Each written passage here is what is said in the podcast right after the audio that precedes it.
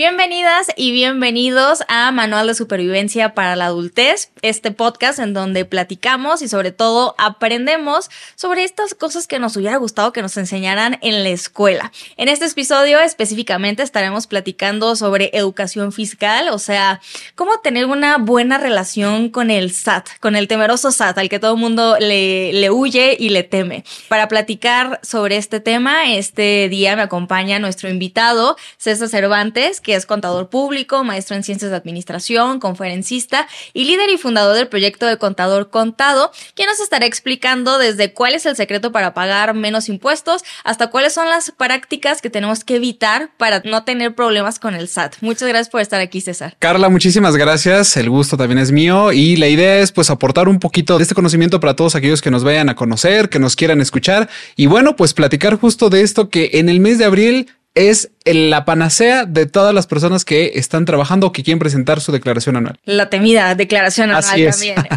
Antes de continuar y de ir de lleno con toda esta información, le quiero agradecer al patrocinador de este episodio, que es Comercia, el sistema que te ayuda a administrar tu negocio y a evitar problemas con el SAT. Si eres emprendedor y tienes un negocio, pues sabes que la administración de este se vuelve más complicada a medida que crecen las ventas en los diferentes marketplaces. Afortunadamente, hoy en día no tiene que ser un dolor de cabeza y es que la tecnología de comercia te permite coordinar tus puntos de venta, así como manejar inventarios, compras y ventas de manera fácil y completa. Si quieres digitalizar tu proceso de venta, si quieres generar conexiones pues más sólidas con tus clientes y acelerar tu proceso de facturación, visita Comercia y déjate guiar por su enorme experiencia en negocios. Comercia es el sistema que te dejará dormir tranquilo sabiendo que tu negocio funciona como reloj. Así que ya sabes, escucha este episodio, visita comercia.io, agenda tu cita y comenta que escuchaste este anuncio para recibir tres meses gratis de servicio. Muchas gracias a Comercia por ser patrocinador oficial de este episodio. Y ahora sí, César, enséñanos, guíanos, guíanos en este mundo del SAT. Yo por ahí estaba como pues leyendo un poco sobre el tema, como dudas que solemos tener muchos, yo creo que todos, sobre el SAT. y, y, por ahí hice una analogía, no sé si, si es correcta o no, ya tú me dirás, pero siento que el SAT es como tu exnovio tóxico o exnovia tóxica. O sea, no te dice qué quiere, revisa tus cuentas cuando se le da la gana y regresa años después a atormentarte. Así es. ¿Cómo podemos convertir el SAT en ese ex tóxico a una relación sana y bonita y agradable? Ok, mira, acabas de hacer una analogía realmente increíble. Yo en algún momento incluso lo he utilizado. Vean a la autoridad fiscal como si fuera la pareja tóxica que todavía cinco años eh, te va a estar recordando lo que hiciste durante este tiempo. Si de repente tuviste un ingreso hace cuatro años, diez meses, a lo mejor en el cuatro años, once meses, va a estar ahí contigo y te va a estar diciendo qué pasó con este dinero, qué pasó con esto que estás teniendo como ingreso y por qué no lo declaraste. Entonces, efectivamente, yo creo que aquí tenemos nosotros que tener muy en claro que la autoridad fiscal tiene dentro de sus facultades, para no entrar tanto en tecnicismos, tiene entre sus facultades poder realizar revisiones incluso después de fallecido, que ya lo abordaremos un poquito más adelante. Pero si queremos tener una relación sana con el SAT, lo correcto es hacer lo correcto, valga la redundancia. ¿Y por qué te lo digo? Porque seguramente muchos de nuestros eh, de los que nos están escuchando, los que nos están viendo, probablemente ignoren el hecho de que teniendo ya la mayoría de edad, nos tenemos que dar de alta en el Registro Federal de Contribuyentes, es decir, en la base de datos del SAT. ¿Y esto por qué? Porque a raíz de la reforma que hubo el año pasado, en el 2022, entra como obligación que debemos de registrarnos cuando ya tenemos la mayoría de edad. Pero yo pregunto, ¿quiénes de todos los que nos están escuchando que ya tienen la mayoría de edad o que ya están por cumplirla sabían esto? Aun y cuando no necesitemos tener obligaciones fiscales. De hecho, cuando nos demos de alta de esta forma, tiene que ser bajo el término de sin obligaciones fiscales. Entonces, ¿cómo podemos tener una relación sana? cumpliendo con nuestras obligaciones, teniendo nuestra firma electrónica avanzada, no esperar al último día para tener nuestra constancia de situación fiscal, este tipo de situaciones que Ah, tú lo has visto muy bien, Carla. En todo 2021, 2022 ha sido un verdadero dolor de cabeza. Yo recuerdo en el mes de junio del año pasado cómo todos estaban haciendo fila en las, en las oficinas del SAT para poder tener una cita o para poder sacar su constancia de situación fiscal. Algo que de verdad es sumamente sencillo cuando tenemos todo al corriente.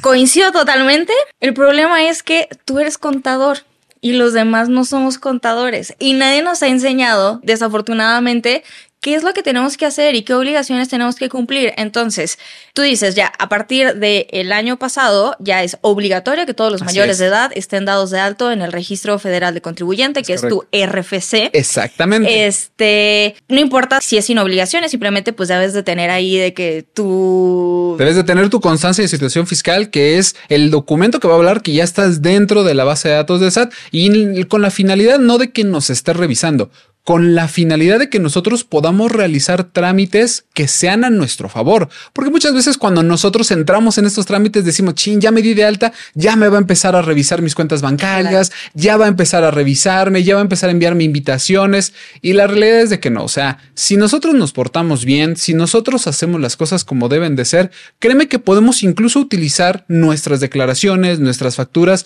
a nuestro favor. Y te voy a poner un claro ejemplo que seguramente lo vas a tener muy presente. Cuando nosotros vamos a un banco, a una institución bancaria y queremos sacar, no sé, una casa, un carro o simplemente pedir un préstamo para irnos de vacaciones, ¿qué es lo que normalmente pide la autoridad fiscal? ¿O qué es lo que normalmente pide, perdón, el banco? El banco te dice, muéstrame tus ingresos. Demuéstrame que no necesitas el dinero que te voy a prestar. Y entonces vamos al banco y generalmente le damos nuestras nóminas.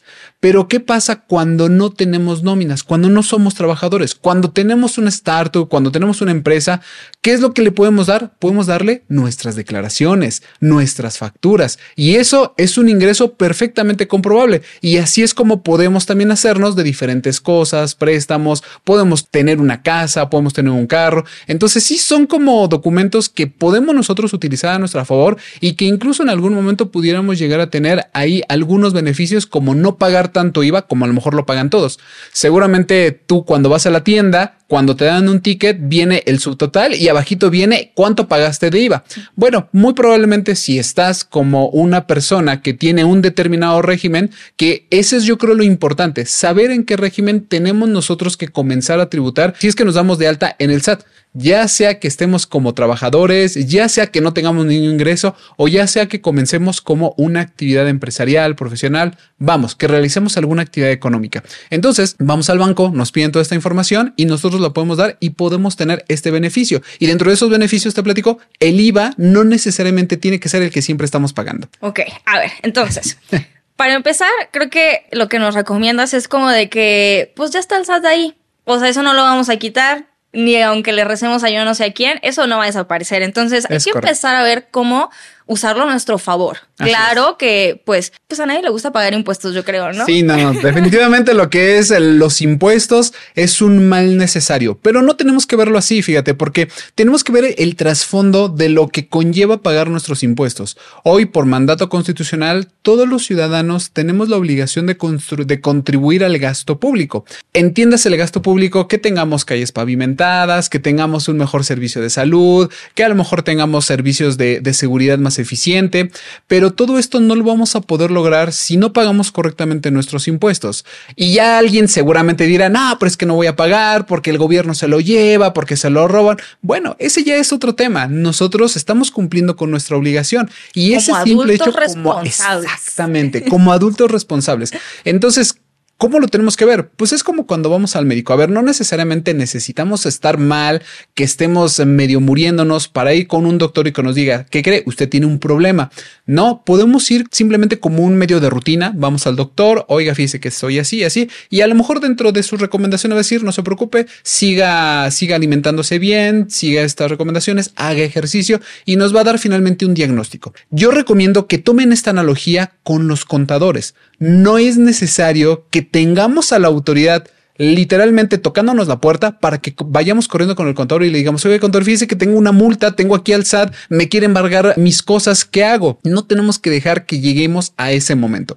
¿Qué tenemos que hacer? Ir con un contador, Así como un doctor nos cobra una consulta, un contador también nos va a cobrar, nos va a cobrar una consulta. Entonces, si ya tenemos la mayoría de edad o vamos a comenzar a tener ingresos, podemos ir con un contador y le decimos, oiga, ¿sabe qué? Voy a tener ingresos así, así, así, así. Y él nos puede dar una perfecta guía de qué es lo que tenemos que hacer. Vete a dar de alta al RFC, date de alta con tu firma electrónica, saca tus accesos, ten siempre a la mano tu constancia de situación fiscal, declara tus impuestos si es que es necesario. Entonces, yo creo que todo eso sí lo podemos hacer y no es para nada malo. Y obviamente va a ser la persona que nos va a decir, ok, si vas a trabajar para una empresa, hazlo por sueldos y salarios. Date de alta en el régimen de sueldos y salarios. ¿Sale? Ese sería como un primer comentario. Ahora, si yo tengo la intención de tener una startup, de poner un negocio, él va a hacer un análisis un poquito más profundo, como todos los doctores. Va a hacer un análisis un poquito más profundo y va a decir, ok, ¿qué es lo que quieres vender? Ah, pues fíjese que yo quiero poner un negocio en Internet. Muy bien, ¿cómo vas a vender? Ah, pues yo voy a poner mi tienda en una plataforma, ¿no? La que sea, esas que yo puedo meter mis productos y se venden automáticamente. Ah, ok,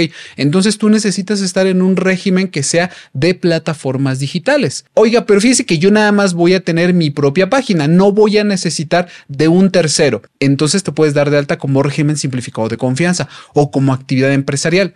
Insisto, es muy importante que cada persona platique su situación porque de verdad cada persona física es un mundo totalmente diferente y cada una tiene sus propias variantes. Claro, cada quien tiene sus circunstancias, a qué le tira, por dónde vende, por dónde recibe. Y a ver, si estamos en el régimen correcto que tú mencionas de sueldos y salarios, actividad empresarial, ¿esta es la forma en la que podemos ahorrar impuestos o pagar menos impuestos? Ok, qué buena pregunta acabas de hacer porque yo creo que eso es una pregunta que cuando comenzamos a ver el lado de los impuestos, esta vida adulta, generalmente es la primera pregunta que nos hacemos cuando hacemos el primer pago.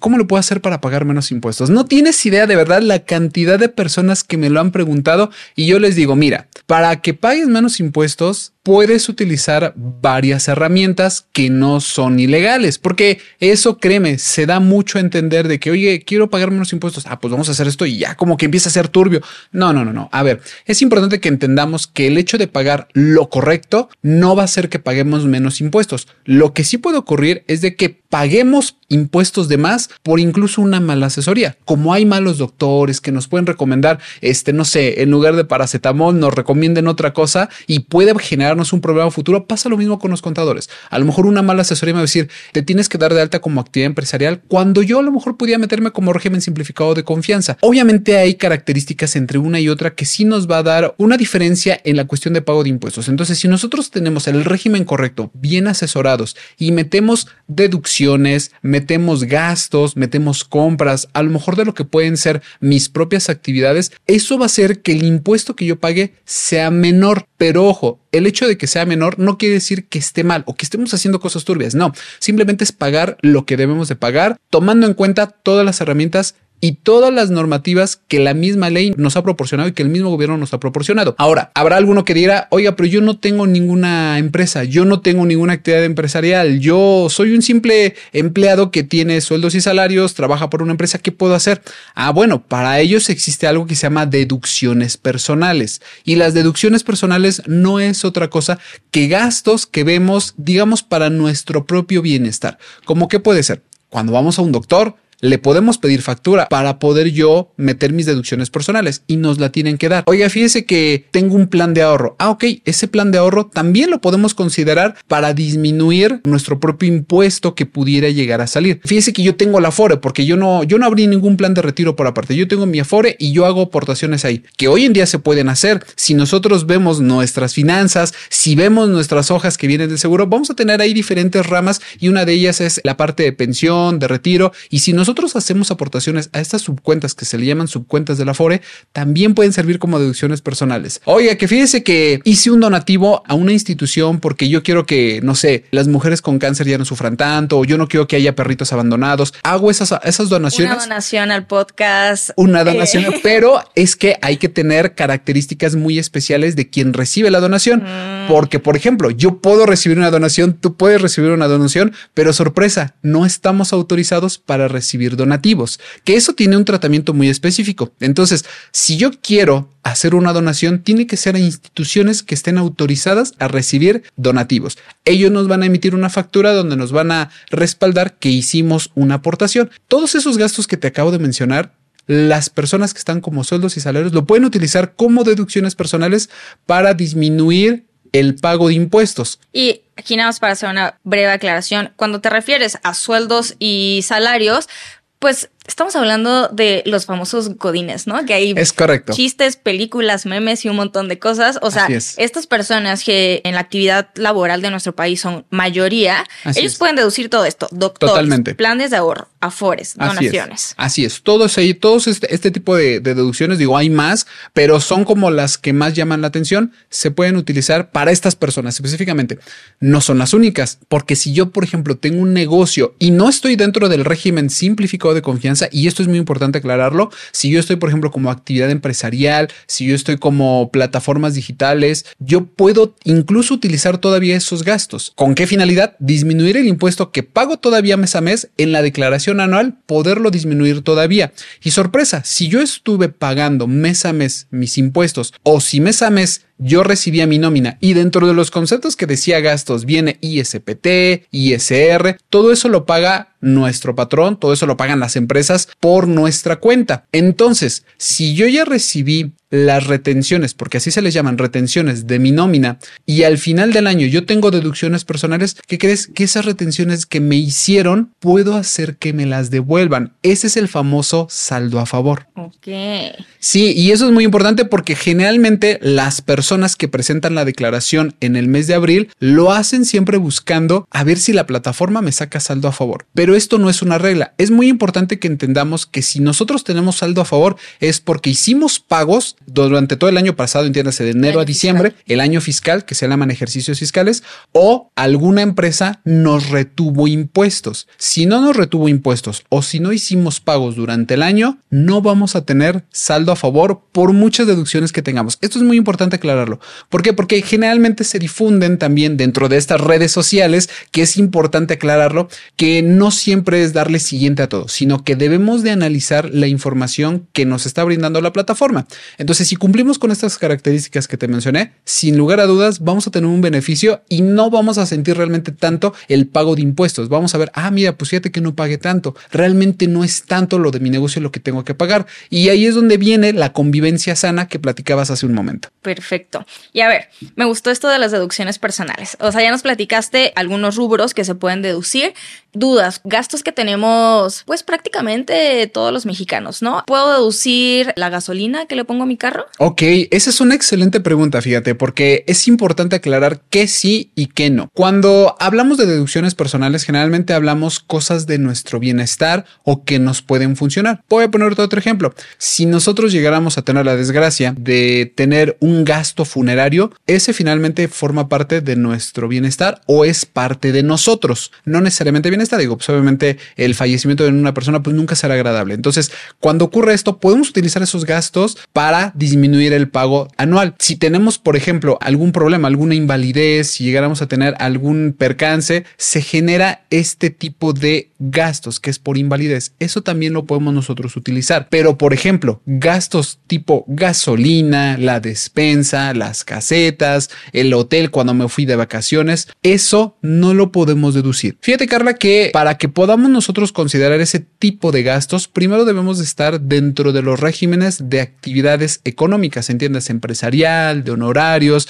plataformas digitales, de acciones, de incluso de lo que es el régimen simplificado de confianza, criptomonedas. ¿Con qué? Con la finalidad de que esos gastos sean estrictamente indispensables para nuestro negocio. Y de hecho eso viene por ley. Son varias las normativas que nos dejan muy en claro. A ver, si tú te dedicas a vender, voy a poner un ejemplo, sillones y de repente compras equipo de audio, pues no tiene nada que ver con lo que tú estás haciendo. ¿Qué tendrías tú que hacer deducible o de tus gastos? Pues a lo mejor la compra de madera, a lo mejor la compra de maquila, a lo mejor la compra de la tela. Eso sí, porque con eso tú generas el producto. Que quieres meter el teléfono, eso también, porque al final del día vas a necesitar el teléfono para hacer ventas, el internet también para poder colocar, no sé, un sitio en internet donde la gente vaya a comprarte muebles.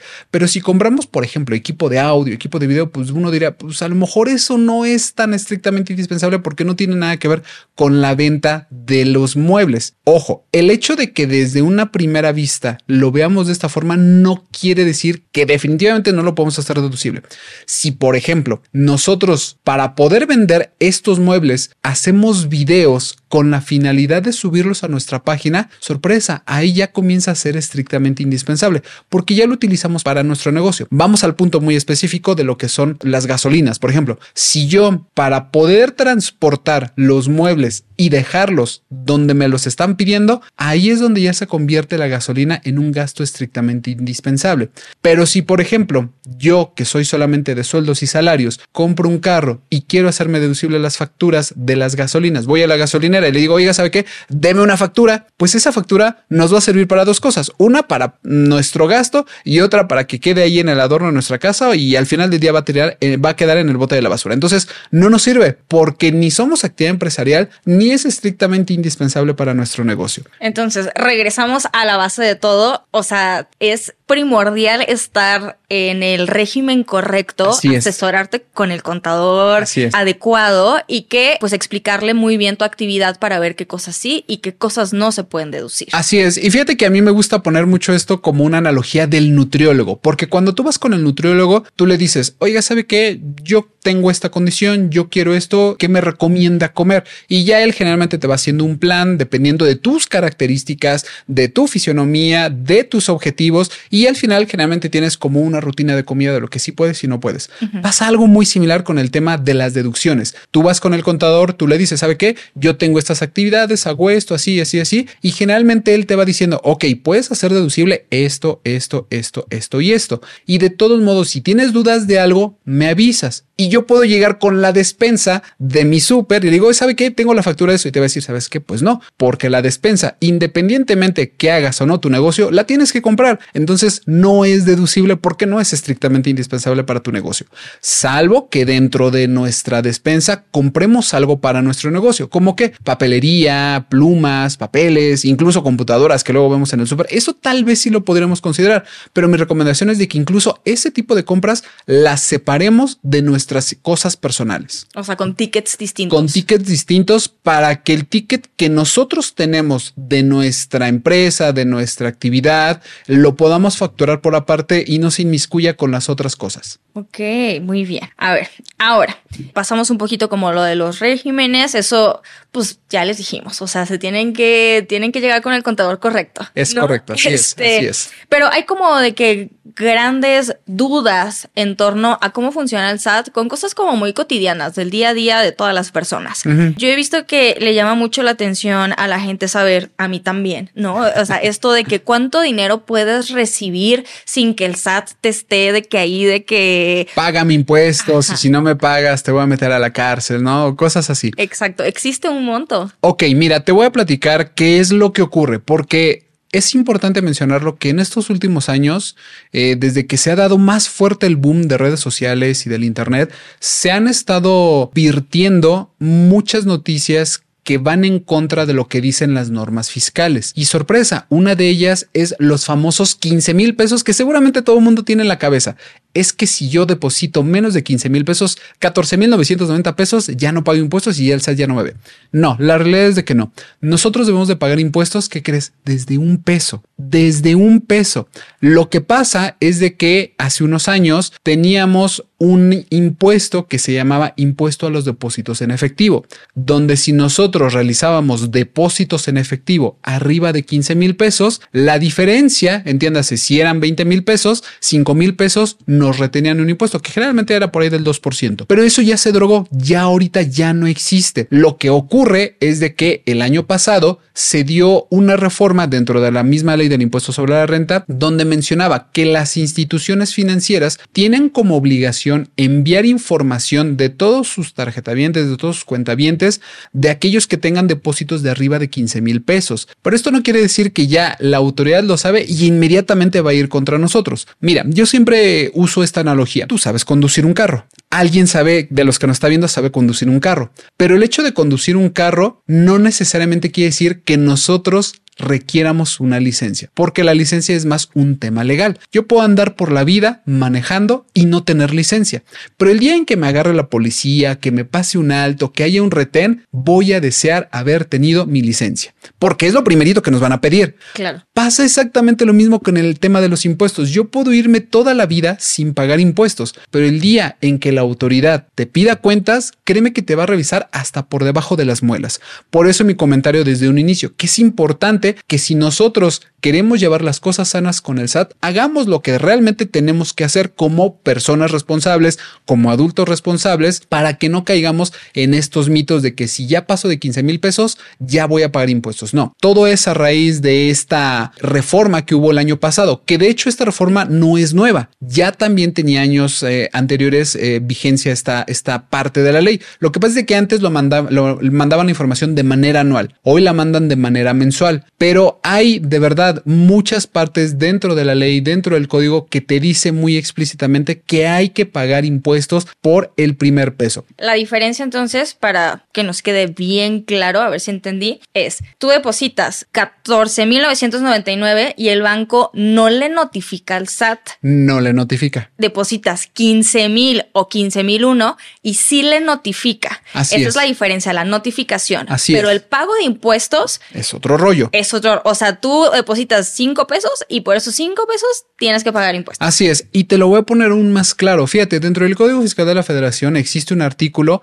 que nos menciona algo que se llama delito de defraudación fiscal. De hecho, es el artículo 108 del Código Fiscal de la Federación y nos dice tal cual, aquellos que cometan un perjuicio en contra del fisco federal van a tener las siguientes sanciones. Y ahí nos explica que este tipo de delitos de defraudación fiscal pueden ser por los pagos mensuales, provisionales o del ejercicio, entiéndase, de la declaración anual.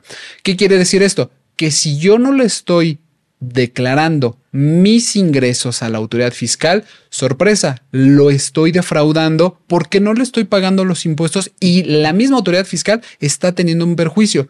Y sorpresa, ahí las multas o que ya incluso lo abordaremos un poquito más adelante si gustas, ahí las multas van desde tres meses hasta nueve años de prisión. Entonces hay que tener cuidado porque sí es importante y obviamente para llegar a esas instancias hay muchos, muchos procesos a los cuales nosotros tenemos que atenernos. Es que luego nos dicen estas cosas y nos asustan, César. No es para asustarse, es fíjate Carla, no tiene que ser algo muy, muy terrible porque pasa lo mismo con el doctor. A ver, si yo constantemente me estoy mal alimentando, no hago ejercicio, fumo, estoy tomando, tengo una vida no saludable, pues muy probablemente en algún momento el doctor me va a decir, ¿sabe qué? Tiene cáncer o tiene esto o tiene cirrosis o la enfermedad que tú quieras. Y obviamente pues escuchamos eso y nos asusta. Fíjate que hay una... un largo camino que recorriste, que ibas hacia allá. Exacto. La gran diferencia entre los problemas de salud y los problemas fiscales, ¿qué crees? Es que los problemas fiscales los podemos resolver aún incluso cuando ya cometimos el famoso delito de defraudación fiscal. Entonces no hay que tenerle miedo. Ya bien lo dicen, los problemas de los doctores se solucionan solucionan enterrando al finado. Los problemas de los contadores se solucionan con dinero. Entonces no hay que perderle miedo si nosotros estamos teniendo ingresos y estos ingresos pues realmente nos están dejando una utilidad. De esa utilidad tenemos que dejar un poquito para el pago de nuestros impuestos, porque eso es lo que hacemos cuando vamos a trabajar. Lo que pasa es que hay una pequeña, un pequeño espejismo de que como ya nos llega a nosotros el neto, ya nosotros no tenemos que hacer los cálculos, pues ya decimos, ay, pues miran, ya esto es lo que es y no pasa nada. Sí, ahí no te duele tanto, porque, ya no Te, porque ya no te llegó. Acá el, problema es que tú dices, oye, va mi dinero. Así es, ahí va mi dinero. Después de recibirlo y decir, ya, es mío y Ajá, Ya no es mío. Y es como, como uno mismo meterse una aguja y uno va sintiendo el dolor cuando va haciendo el cálculo de los impuestos y esto es lo que me va a tocar pagar. Es algo parecido, pero insisto, para eso recomiendo ampliamente que tengan un contador de cabecera que los esté apoyando y ustedes ya no tengan que hacer bolas con eso, que literalmente el contador les diga, ¿saben qué? Tienes tú que pagar esto de impuestos y tú ya tal cual vas y los pagas. Y fíjate que un fenómeno muy interesante que nosotros hemos visto en nuestro despacho, en contador contado y con los clientes que hemos tenido, es de que las personas que pagan correctamente sus impuestos como debe de ser, fíjate que hay un efecto muy interesante porque son a las personas que les va mejor en su negocio. Tenemos también casos que nos han preguntado, contador, ¿cómo le puedo hacer para pagar más mis impuestos? Oiga, ahí le va este gasto que pues nada tiene que ver con su actividad y curiosamente son a personas que no les va tan bien en su negocio. Es un efecto que a mí me ha llamado mucho mucho la atención desde que he visto, sí, karma, karma definitivamente, karma definitivamente. Entonces sí es algo muy interesante que debemos nosotros considerar a la hora de pagar nuestros impuestos. Muy bien. Oye, César, otra gran pregunta. A ver, en otros episodios hemos platicado de finanzas personales y de manejo de tarjetas de crédito, este, varias cosas, ¿no? Las tarjetas de crédito también tienen su respectiva relación con el SAT. Totalmente, totalmente. ¿Qué tenemos que saber de las tarjetas de crédito con relación al SAT? Ok, fíjate, acabas de hacer una puntualización muy interesante. Las tarjetas de crédito. Hoy en día, todos los que estamos dentro del estudio fiscal, dentro de la jerga contable y fiscal, sabemos que todas las cuentas son fiscalizables. Todas las cuentas, no importa si es la de nómina, no importa si es la de tarjeta de crédito, de débito, no importa si es la de la pensión, todas están fiscalizables. Lo que pasa es que nosotros tenemos que hacer lo correcto para que eso no nos genere miedo. Pues es como cuando nosotros vamos en la calle, pues si hacemos algo mal, pues la policía va a ir y nos va, nos va a poner en nuestro lugar. Pasa lo mismo con autoridad fiscal. Hoy en día existe algo que se llama discrepancia fiscal. ¿Qué es la discrepancia fiscal? La discrepancia fiscal no es otra cosa que tener más gastos que ingresos declarados. Entonces, te voy a poner un ejemplo. Si yo me quiero, por ejemplo, comprar una televisión, mm, un centro de entretenimiento, lo que tú quieras, y te digo, oye, Carla, ¿sabes qué? Fíjate que me voy a comprar una televisión, préstame tu tarjeta de crédito porque yo no tengo, porque me la cancelaron, porque estoy en buro de crédito, por, la, por lo que tú quieras. Y tú dices, va, órale, no tengo problema. Tú me la prestas. Y yo te digo, ¿sabes qué, Carla? Yo voy a hacer el pago directo a tu tarjeta para que no te tenga que estar molestando. ¿Qué crees? La autoridad eso lo va a tomar como, mmm, Carla compró una televisión y compró una televisión de, no sé, 80 pulgadas, no de esas carísimas que uno las ve y se sorprende. Entonces constantemente le está metiendo dinero, me está metiendo dinero. La autoridad, ¿qué crees que va, qué crees que es lo que va a pensar? Va a pensar, esta Carla tiene más ingresos, con lo cual está pagando sus televisiones, su centro de entretenimiento, sus vacaciones, lo que tú quieras. Pero ¿cómo es posible si ella me dice que nada más tiene tanto de ingresos y que además lo declara? Lo vemos en sus declaraciones mes a mes o lo vemos cuando su patrón o su empresa le hace las retenciones y nos paga o lo vemos directamente en la declaración anual. La pregunta es, ¿de dónde está sacando Carla más dinero para comprar algo de lo cual no tiene? Y entonces es donde comenzamos a meternos en problemas con autoridad en función de las tarjetas de crédito. Es una mala práctica prestar tarjetas de crédito personales para que alguien más adquiera mercancía, adquiera objetos, adquiera productos, lo que tú quieras. Pues porque al final no puedes ir con el SAT, oiga, ¿qué crea? Exacto. Mi amigo me pidió la tarjeta, o sea, esas explicaciones no vamos a ir a dar, ¿no? O sea, ¿de quién es la tarjeta? De Carla. ¿Quién está gastando? Pues Carla. ¿no? Así es. Tal vez a lo mejor una televisión, un centro de entretenimiento dirás, bueno, pues a lo mejor lo sacó a 20 meses sin intereses, 30 meses sin intereses, 70 meses a 10 años. puedes tú ponerle las plazas que tú quieras y dirá a la autoridad, bueno, pues a lo mejor pues ahí va poquito a poquito, lo que tú quieras. Pero cuando comenzamos a hacer eso de manera habitual, es donde viene el problema porque ya los ingresos que declaramos versus nuestros gastos es muy marcado y créeme, nosotros hemos visto casos de personas que les han fincado un crédito fiscal, entiendas un crédito fiscal, una multa. Ah. por personas que llevan una discrepancia fiscal y que no son capaces de acreditar los gastos que superan a sus ingresos. Y entonces la autoridad dice, ah, tú no tienes de ingresos nada más, no sé, 50 mil pesos, tú tienes de ingresos 100 mil pesos, porque esa diferencia estás teniendo gastos. Entonces, por esa diferencia, me vas a pagar impuesto como lo debiste haber hecho, porque tienes un ingreso y no me lo estás declarando. Ese es el problema de las tarjetas de crédito, que cuando las prestamos o cuando comenzamos a pagar más y más y más, este, para productos o lo que sea, es donde vienen las complicaciones. Entonces uno dirá, voy a contador, pero eso no es cierto, porque a mí una vez me tocó que yo saqué mi televisión, saqué mi centro de estudio, mi audio y todo, y dejé de pagar la tarjeta porque se me hizo una tontería lo que me estaban cobrando intereses. Entonces ya no le pagué al SAT, ¿cómo le voy a hacer? Ah, ¿qué crees? Dentro de las mismas normativas fiscales hay una parte que dice que si tú tienes una condonación por parte de un banco, eso que tú adquiriste se considera ingreso. Entonces hay que tener mucho cuidado incluso cuando no le pagamos al banco, porque eso puede repercutirnos. Sí, digo, obviamente para que lleguemos a estas instancias de que la autoridad nos eh, revise las cuentas bancarias, las tarjetas de crédito, es un proceso largo, pero lo he hablado varias veces, de poquito en poquito al SAT lo vamos llamando. Entonces, tratar de hacer las cosas bien para que no, no pase nada. Digo, Yo estoy seguro que si alguien le pide una tarjeta de crédito y hace un gasto de 5 mil, 10 mil pesos, es lo que le platicaba. Seguramente no va a ocurrir nada. Uno puede andar por la vida sin pagar impuestos. El problema es que ya sea una práctica habitual. El problema es cuando lo hacemos una práctica habitual. Exactamente. Sí, ya que se lo prestaste a tu mamá, a tu papá, a tu hermano, a tu amigo, a tu vecino, que ya todo el mundo sabe de que mm, ella presta tarjeta. Así es, así es. Entonces no es nada recomendable y por supuesto tampoco es nada recomendable que saquemos factura de esos gastos. Decir, ah, mira, es para mi prima, para mi hermana, para mi papá ellos me lo están pagando y aparte pido factura, pues peor aún porque le estamos prendiendo aún más las alarmas a la base de datos que tiene la autoridad para que nos venga a revisar.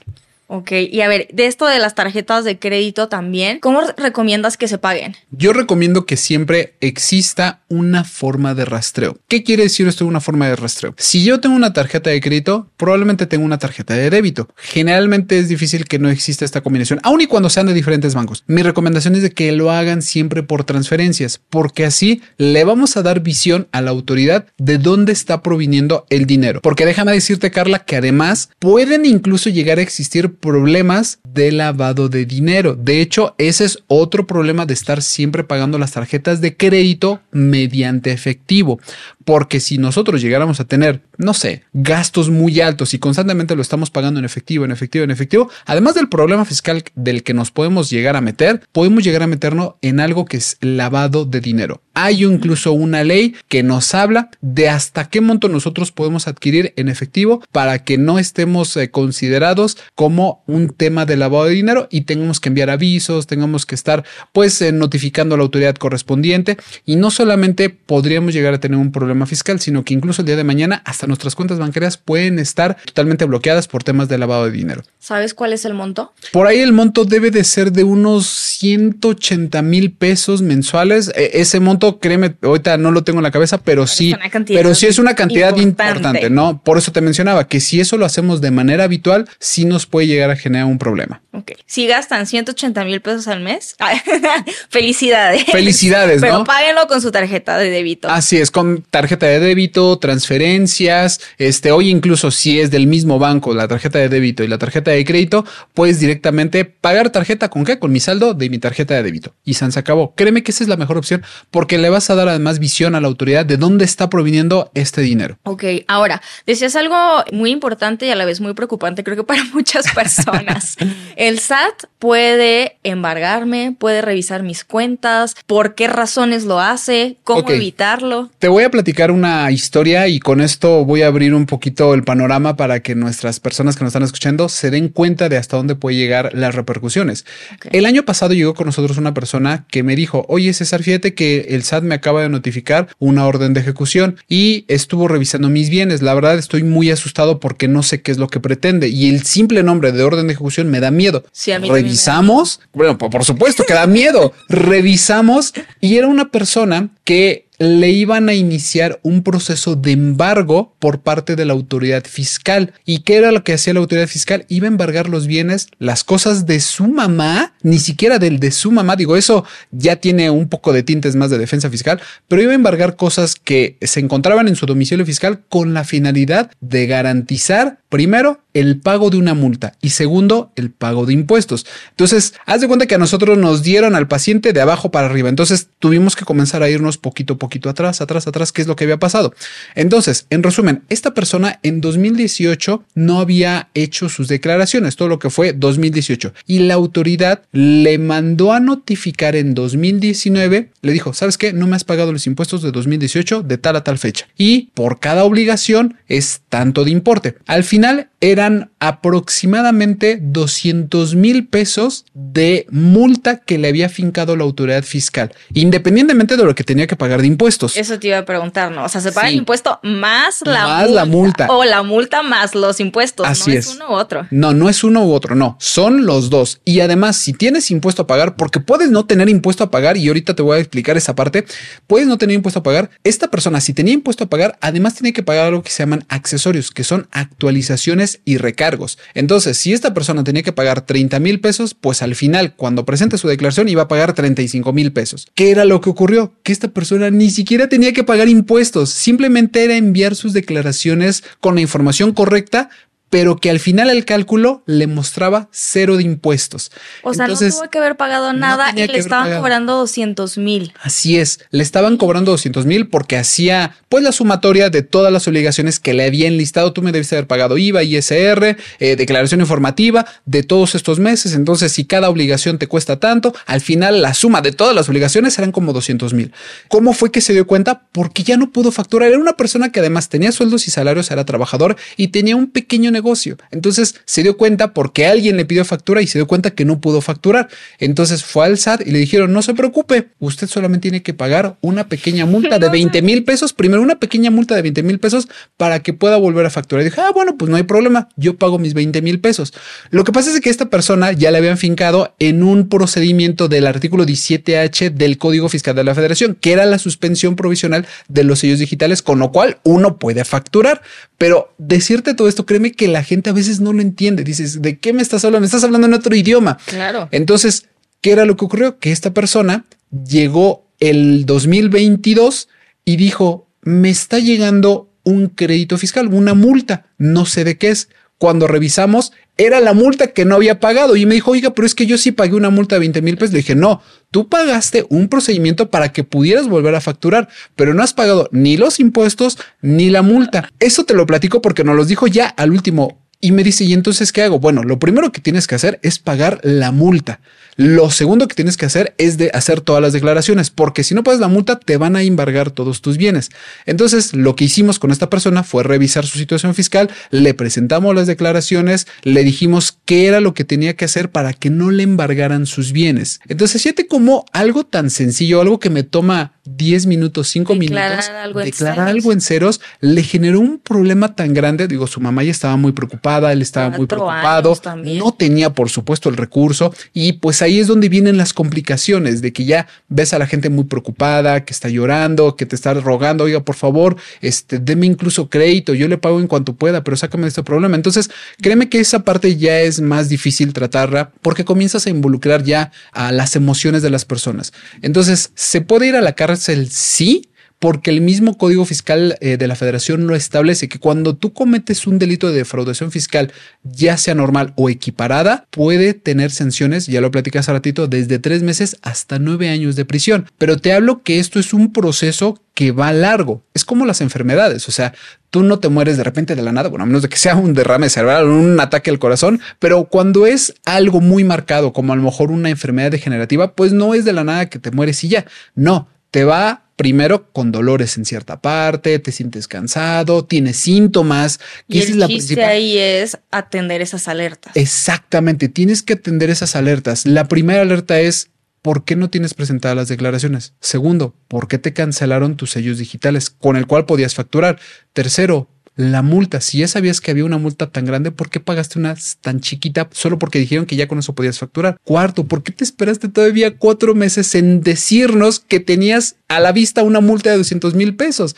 Tercero, que ya tienes tus bienes prácticamente a puerta de que te embarguen. Y de ahí se van siguiendo más y más procedimientos hasta que al final del día la autoridad, o en este caso el SAT, dice, no, a ver, esta persona está cometiendo un delito de defraudación fiscal y por lo tanto vamos a perseguir este delito de esta forma. Pero para eso te hablo que ya es un proceso de 5 o 6 años. Sí se puede llegar, pero son instancias que tardan mucho tiempo. Y por ejemplo, en este caso que, o sea, empieza 2018, 2022, tenemos esta multa de 200 mil y así, ¿alguna vez se mencionó como alguna, quién chismosa, verdad? Porque pues, pues ya quiero saber, pero se mencionó como alguna pena de, de cárcel? O No, todavía no, porque todavía la autoridad no había fincado a esta persona dentro del esquema de delito de defraudación fiscal. Solamente eran multas propias de la omisión de las obligaciones. Si esta persona, pese al embargo, no hubiera todavía eh, hecho nada, Oder? En algún momento la autoridad pudo haber iniciado facultades de comprobación, que es las famosas auditorías. Y si hubiera entrado a las entrañas, hubiera visto que también estaba defraudando de este lado, de este otro. Y entonces ahí es donde dicen, no, no, a ver, aquí ya es un delito de defraudación fiscal, se va a perseguir bajo este procedimiento y es donde inicia ya un proceso penal, que habrá especialistas, habrá eh, pues más centrados en la materia penal que dirán, no, pues eso no, no camina, ¿no? Pero desde nuestra experiencia sí hemos visto casos que ya prenden las alertas, las alertas muy muy, muy claras. Entonces sí hay que tener cuidado, sí se puede llegar, ya incluso lo hemos visto en televisión, hemos visto a personalidades que dicen, ya la metieron a la cárcel por no pagar impuestos. Y, mira, giraron ya, una orden. ya giraron una orden de aprehensión para tal persona por defraudación fiscal. Sí se da, pero yo te puedo decir acá entre nos, sin que nadie nos vea, que generalmente ese tipo de noticias es para mantener a todos en orden. Esa es una realidad porque no es común que la gente la metan a la cárcel por no pagar impuestos, a menos que ya sea una suma extremadamente grande, ¿no? Arriba de, no sé, millones y millones de pesos. Pero mientras están las multas, están estos procedimientos de embargo que obviamente son muy difíciles de llevar, porque las personas dicen, es que ya lo siguiente es meterme a la cárcel. Y la realidad es que... sigue Ricardo Salinas Pliego, ¿no?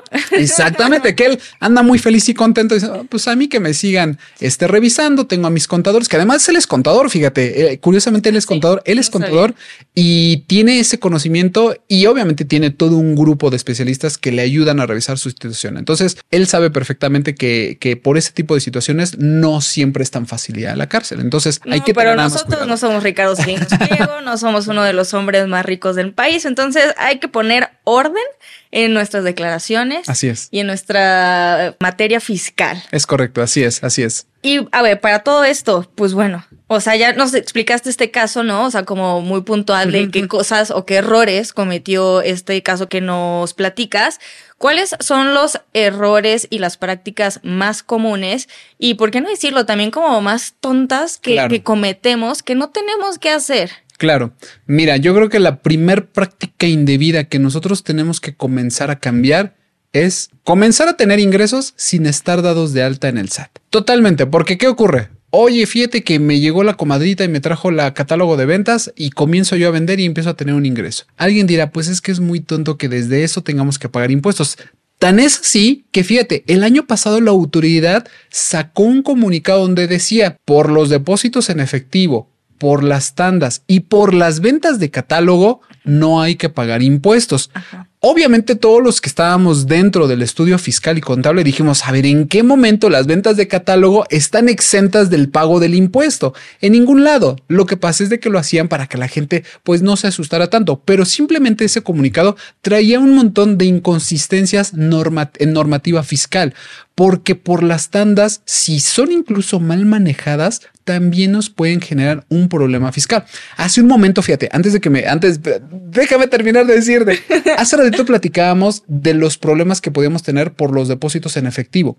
Imagínate que tú estás en una tanda y que al mes tú pagas, no sé, voy a poner un ejemplo, mil pesos, pero que hay 20 números. Entonces va a haber una persona que constantemente puede estar recibiendo en su, cuenta, en su cuenta bancaria 20 mil pesos en un mes o en 15 días, dependiendo de cómo sea el movimiento de la tanda. Si esto lo elevamos a un año, ¿qué crees? Ya son más de 200 mil pesos.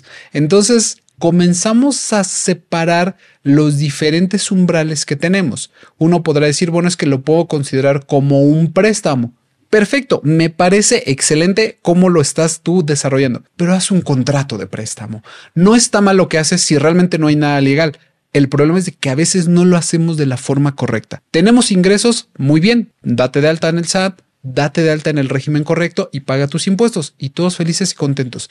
Pero ya me quedé con la duda, entonces sí pagan, o sea, porque justo la autoridad fiscal como paga impuestos, paga impuestos. Tan es así que hoy en día dentro de los mismos tribunales, dentro de estos mismos lugares donde se ejerce el derecho, la misma autoridad de administración, de justicia administrativa, ha dicho, lo que dijo el SAT está mal, pagas impuestos. Tan es así. Entonces, si uno Es que si es el ex tóxico, ¿ves? Exactamente, es tóxico, es el ex tóxico. Y tan es así que puede llegar cuatro o cinco años y nos va a recordar lo que hicimos hace ese tiempo. Entonces, sí es una problemática porque de repente nos miente, nos dice, no vas a pagar impuestos con eso, pero cuando nos llegan los eh, moquetazos, pues es donde sí vemos que sí tenemos que pagar impuestos. Por eso la importancia de que se asesoren siempre con un profesional en la materia que les diga, no, a ver, lo que diga la autoridad puede ser muy bonito y todo, pero es importante recalcarlo que a veces ni la propia autoridad tiene la razón. Para eso existen, pues, obviamente jueces, existen distritos, existen los mismos juzgados, existe toda una serie de normativas que le va a permitir al contribuyente defenderse ante determinadas arbitrariedades que puede incluso llegar a cometer la autoridad fiscal, porque también la autoridad fiscal comete arbitrariedades. Tan es así que incluso cuando llega la autoridad fiscal a revisar a un contribuyente, lo primerito de las cosas que le pide es, a ver, muéstrame tus estados de cuenta. Y entonces le dan los estados de cuenta y sobre los depósitos o sobre los ingresos determinan el impuesto sobre la renta o el IVA. ¿Y qué crees? Eso es ilegal porque hay una metodología para hacer el cálculo de IVA y hacer el cálculo de impuestos. Entonces eso es perfectamente defendible. Por eso te platico que no siempre que la autoridad lo diga quiere decir que ya es ley. Para eso existen las leyes. Y el SAT es solamente un ente administrativo. ¿Qué es lo que ocurre? Que a veces nosotros hacemos malas prácticas que como todo mundo las hace, dicen, ah, pues yo también las hago. Al final, al compadre, a la comadre, al primo, al hermano, al amigo de un primo, no le hace nada. Pero eso no quiere garantizar que a ti no te va a pasar nada. Y hay que cuidar mucho los montos, porque dependiendo de los montos es donde pueden venir los problemas. Hace ratito te platiqué del el tema, por ejemplo, de la tanda. Pueden ser mil pesos, pero ¿qué tal que hay personas que hacen tandas de 10 mil pesos cada 15 días? Por 20 números, por 30 números. Estamos hablando ya de cantidades tan grandes que sí pueden generar un problema fiscal. Entonces hay que tener cuidado en este tipo de prácticas. ¿Cuál podría ser otra? No estar dado de alta, de, dado de alta en el SAT cuando debiéramos estar dados de alta. Que es desde los 18 años. Es desde los 18 años, exactamente. Entonces, este tipo de prácticas son las que sí nos pueden llevar poquito a poquito a aprender las alarmas del el SAT. Tener tandas, como lo he dicho, tan altas sin que existan documentos de por medio. Es decir, que si yo le estoy dando a mi prima la tanda, no sé, de un año, pues por lo menos hay que tener un contrato. Yo sé que es muy tonto decir lo que dice, ay, ¿cómo por una tanda vas a tener un contrato? Créeme, entre más herramientas tengas tú para defenderte de la autoridad, menos te va a poder hacer la autoridad daño. Entonces hay que tener muy presente eso, que si vamos a hacer algo, hay que hacerlo bien. Ya hablamos del tema de los depósitos en efectivo, de las tandas, de las ventas por catálogo. Muy bien. Ahora, ¿cuál es otra, otra mala práctica? Decir, mm, como que hoy no tengo dinero, voy a presentar mi declaración en ceros. Esa es una mala práctica a todas luces, porque además puede generarte un delito de defraudación fiscal, como ya lo platicamos hace un momento. Entonces, si hay muchas malas prácticas que son muy comunes y que uno dice, ah, pues no, no pasa nada. Otra mala práctica, que yo teniendo una actividad económica me hago deducible cosas que nada tienen que ver con mi negocio con la finalidad de disminuir el impuesto, porque le estamos haciendo un perjuicio al fisco federal y nuevamente delito de defraudación fiscal. Entonces, son algunas de las prácticas que sí nuestros amigos tienen que estar pues muy atentos a no cometer con la finalidad de que no tengan un problema el día de mañana con la autoridad fiscal, porque créeme, el día en que te revise, se te van a caer hasta los calzones de todo lo que te puede llegar a revisar. Ay, ay, qué cosas. Espero que estén tomando nota y ya tenemos este errores comunes que no tenemos que hacer. Eh, son varios, ¿eh? Es correcto. Son varios y, suenan bastante comunes. O sea, de que se te hace fácil y sí, no pasa nada. Es correcto, Carla. Y fíjate que hoy en día se ha, se ha generalizado mucho, se ha popularizado mucho las personas que a través desde estos dispositivos comienzan a realizar operaciones. Hoy en día existen muchas aplicaciones donde tú puedes descargarlas y dices, ah, pues le abono 200 pesos, 300 pesos, 1000 pesos, 5000 pesos para invertir, ¿no? Y uno dirá, pues de eso tengo que pagar impuestos, no tengo que pagar impuestos. Ya lo platicamos, pagas impuestos desde un peso. Simplemente que tienes que acercarte con un profesional en la materia para que te diga cómo es que los debes de pagar, aun incluso si son por plataformas, por aplicaciones o cuando uno dice, bueno, es que las criptomonedas no están legalizadas, yo diría, pues sí lo están, porque hoy en día ya existe la ley fintech. ¿Y qué crees que la ley fintech te habla de activos virtuales? Entonces, créeme que ya hoy en día todavía hay vacíos, pero la, la velocidad con la que se están normando todos los ingresos, al menos en México, es muy alta es muy alta. Entonces, no debemos de confiarnos. Los que son creadores de contenido también tienen que pagar impuestos porque uno dirá, pues, ¿cómo voy a pagar impuestos si a mí quien me paga es, no sé, Google? Bueno, pues es que también hay normativas específicas cuando tienes ingresos con fuente de riqueza del extranjero. Entonces sí hay que tener mucho cuidado con este tipo de situaciones.